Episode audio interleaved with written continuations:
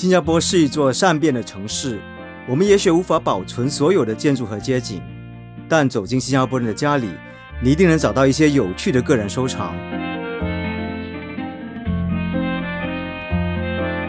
欢迎收听《雾说新语》，我是叶孝忠。这一系列播客节目，我们找来二十个各种族、各行各业的新加坡人，在每一集节目中和我们分享一个私人物件背后的故事，拼凑属于我们的回忆。大家好，我是孝忠。今天我来到一个也是蛮有趣的一个地方。这个朋友呢，本身就是一个走路的博物馆，因为他收藏了很多很多很有意思的跟新加坡历史有关系的各种的物件，而且是经过了蛮长时间的这样的一个积累。那今天他要谈的一个物件呢，其实是跟他个人的那个家庭有关的。这个物件还是来自他的亲戚。那这个朋友呢，叫张奇文，我们让他来介绍一下他自己。我是张奇文。在广告界工作多年了，因为疫情的关系，我决定转换跑道，开了流动博物馆。也因为我自己收藏本地的文物已经有超过四十年了，也能把这些文物好好的利用，并且让更多人知道它的故事和价值。在这里，我就重新定义了博物馆的性质，把产品带到普罗大众面前，到学校、人民协会，甚至私人公寓的活动等地方做工作坊和展览等。所以我就把它名为流动博物馆 （The Walking Museum）。在这个博物馆里面呢，你主要收藏的东西是什么？有些什么特别的方向？以新加坡历史为主吧，由海峡殖民地时代一直收藏到近代。所以我也会主办一些关于二战的工作坊和展览，通过这些文物与学生分享，让学生的课本里的知识活起来，那么使学习更有趣、更有目的性。其实我在读书的时候啊，我最怕的课就是历史课。如果当时呢有这样的一个朋友呢，用他的那个文物带到我面前的时候呢，我觉得肯定是一个很特别的一个经验。嗯，所以那时的学生他们的反应是怎么样的？我可以说，因为他们能用手触摸到这些真实的文物，所以感觉和体验去一般的博物馆很不一样。这也触发他们有更多的思考和提问。因为这种灵活的方式能引起学生对新加坡历史的兴趣，学生们都给了我一个非常好的积极反馈。我觉得只要你的内容形式做得有趣，是能激发他们的。不少学生也因为能摸到这些展品，所以觉得十分好奇和新奇。比如我曾经做过一次关于新加坡建国后历史的工作坊，其中一张照片讲述的是东南亚半岛运动会 （Southeast Asian Peninsula Games）。现在我们称为 Sea Game，就是东南亚运动会。那是一九七三年我们熟悉的历史。有个越南籍的学生就现场发问：当时越南还在战争中，那么是南越还是北越的运动员前来参加这运动会呢？后来我就去查证了，其实是南越。通过这次的活动，其实我也能学到不少有意思的历史。所以我知道你收了很多很多不同的物品啊，那其实收藏的过程也蛮长的。你是怎么样取得这些不同的物件、不同的产品？我会到旧货店里去掏，古着店偶尔也是有去拍卖行买，甚至一些我有在国外买的，比如一个殖民地时代的乌节路路牌，我是在一个英国互联网购得。那么我就通过在英国工作的亲人帮我运回新加坡。很多时候我们不要低估新加坡的文物，其实很多海外买家已经开始注意他们了。如果东西稀有且好，这些收藏家都会以高价收购。这个路牌呢，应该是历史很悠久，而且还是乌节路。我们每天现在还会经过，对于新加坡来说是很熟悉的一条路。到底那时候的路牌是长什么样子？当我看到这个以铸铁制作的路牌时，我觉得很特别啦。那么，因为色都已经脱了，那个时候我就觉得说，哎，新加坡其实就算博物院也没有这种铸铁制造的路牌，尤其是无节路。那么，我很快的就跟那个外国的人接触，就是问他你怎么得到这个东西的？那么他就跟我讲他的历史，其实是他的父亲很早期其实驻军在新加坡。那个时候，他父亲是在英军里面，应该是一个军官。那么，当他们战后回去英国时，他就把这个带回英国。其实就没有人知道他在哪里。后来他就找到了，就放在互联网。那么我就从那边看到了，就立刻跟他买下来。我说，其实人跟物件之间是很讲求缘分的，对不对？嗯，对，是挺有趣的这样的一个故事。今天我们要谈的呢，对你来说是特别有意思，它可能不算特别值钱的一样东西。那你要不要大概给我们介绍一下？之前你要跟大家介绍的是一个怎么样的一个产品？最有意思的收藏，应该是我叔叔去世之前和我提到的，家里有一张一九四三年日据时代的人口普查表格。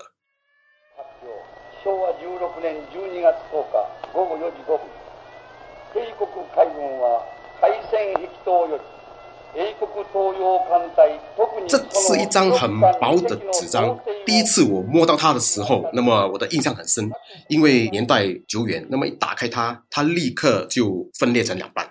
那么我就觉得人与事的物件来，刚才你讲的就是十分微妙的。或许这张纸就是通过这样戏剧性的方式来引起我的关注。它是一个很平平无奇的纸张啊，其实如果你仔细的去读，是蛮有意义的。比如我常常听家里说，很早就去世的祖父当过人力车夫，那么现在我可以再次确定了，那是因为上面就清楚了写下他的工作是一名人力车夫。所以这张纸呢，现在就在我的面前，已经裱得很漂亮了。还有家族的一些照片，然后里面呢，其实有很多的文字。那除了你刚才发现你的祖父是吗？他的工作之外呢，你还有些什么有趣的一些发现？哦，是蛮有趣的。上面还有一个印章，到现在我是没有看过这类型的普查表格有这个印章，就写着“中华民族少年先锋队”。还有一个和我家有亲戚关系的，我相信的一个人叫做徐宝良，十六岁，他是当时日军在本地招揽的华人兵捕，这些华人兵捕我们称他为黑后。当时日军就杀了很多的壮男，所以没有选择，只能招揽这些少年为他们工作。那么你看，我这名亲戚才十六岁，年纪还很小，就必须出来工作，还要和日军合作。那么我理解到，很多时候可能是逼不得已，你也不知道他家里有什么问题，可能他真的很需要这份工作，他无法拒绝这份工作。那么很多时候我不会用所谓的汉奸来看待他们呢。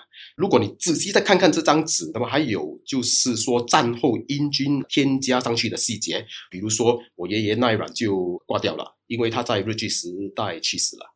所以这张在我面前的纸张呢，我就可以读到里面很多不同的语文，有英文，有中文，然后也有日文。里面呢，就是有不同年代的那个政府呢留下的痕迹，比如说红色的笔呢是 BMA，就是英国军事管制区啊，就当时接管的新加坡的，他们当时做的一个人口普查，他们把一些东西擦掉、划掉呢，证明可能说这个人呢目前的一个状况是怎么样的。所以从这些上面的各种的痕迹呢，你可以大概读到当时他们怎么记录人口的一段历史，而且是。张先生的这个家庭的一个状况，所以这个纸，当你拿到它的时候呢，你觉得当时不是比较就是有点残破了，一打开就要破了，那你怎么去修复它？怎么去把它弄到这么好？现在？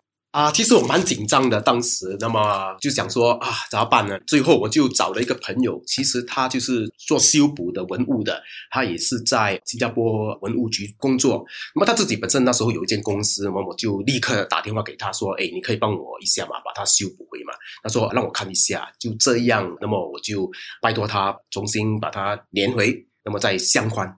那你有没有把这张纸呢？那就拿给你的那个亲戚或者是家里的人看？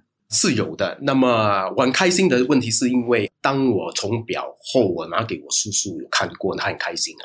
我的叔叔已经去世，那个应该是一年前他去世之前我给他看的。那为什么你觉得这张纸呢？当时你的叔叔要跟你说这个事情，就是要特别交代这张纸的重要性在哪里？其实这个是一个偶然的机会。那时候我记得是应该是新年的一个前夕，我们一起吃饭，跟我家人。那么我们回家的途中，他就突然间跟我讲说：“哎，有一样东西想给你看一下。”因为他知道我收藏的蛮多这些文物的，关于新加坡啦、日据时代的。那么我说好啊，那么我们就约定一个时间，我去你家看一下，因为我也不知道东西我祖母留下给他，那么他也没有跟我讲过。那么突然间去世前的一年，他这样跟我讲，那么我就好啊，我们就约定吧，一个时间就看他。我知道在新加坡，我们读历史的时候，其实二战这段日期还是蛮重要的，对不对？嗯那你有没有把这张纸拿到学校去给他们看？这张暂时我还没有给学校同学们看，那是因为有些历史是蛮深的，那么我们教给学生的会比较最基本的先。当然，我不排除有这个机会。那你还收藏了什么跟二战有关的一些产品？还有很多，其实我收藏的，就比如当时小孩或成年人身上所带着的所谓的狗牌，清楚的列明自己的名字、住址、宗教等，就是好像现在当兵会使用的那种牌子。在国家博物院关于二战历史的展览也有展出过，那是因为他们要防备日军空袭造成大量人员伤亡。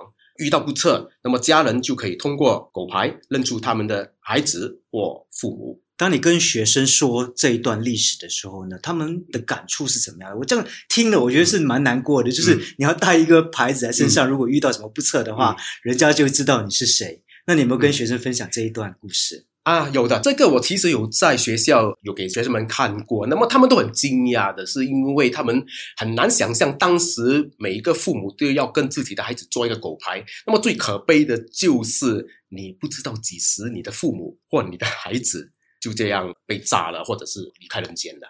除了这个狗牌呢，还有些什么有意思的东西？我还有林蒙胜签名的毕业证书。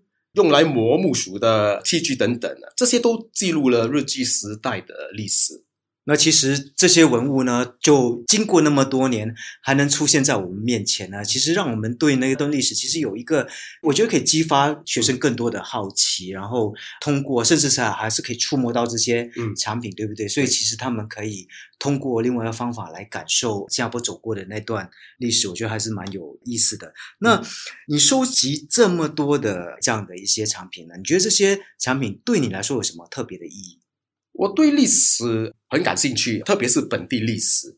那么，我觉得其实历史不是通过课本就可以学习的，有时这些产品通常也能提供一些线索或者新的发现啊，甚至我觉得有一些是闻所未闻的故事。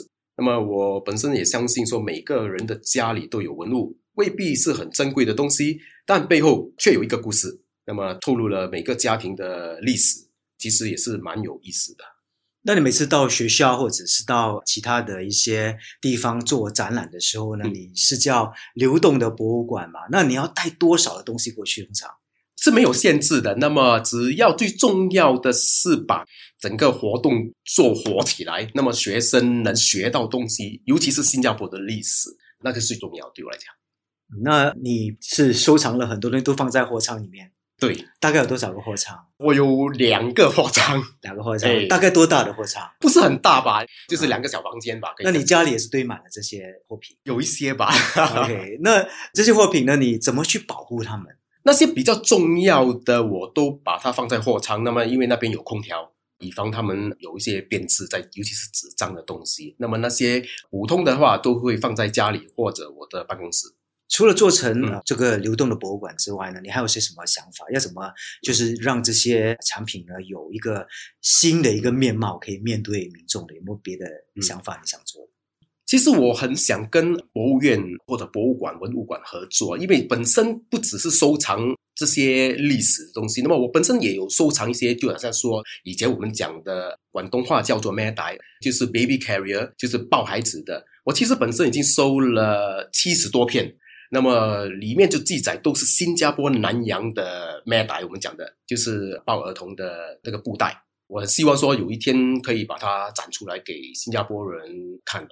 因为很多人小时候，特别是一些年轻人，他们从小接触就是那些婴儿推车，从来没有对感受过被背在身上的感觉，对不对？对，那么我也是开始把这些介绍给学生们，那么让他们知道当时那些妈妈啦、那些妈姐怎么样去抱孩子，又要工作，那么多么辛苦其实蛮有趣的。我们其中一个受访者呢，就是吴伟才，也是一个作家，他提到的就是这个 m a d a 嗯。他提到他对他来说最重要的一个物件就是 m a d a 嗯。那他就讲说，因为这个 m a d a 呢是小时候他的妈姐背的，所以他保留下来的原因呢，是因为他的祖母跟他说，小孩子要保留一样以前小时候的东西，有点像这个保护他的，他要留下来。嗯，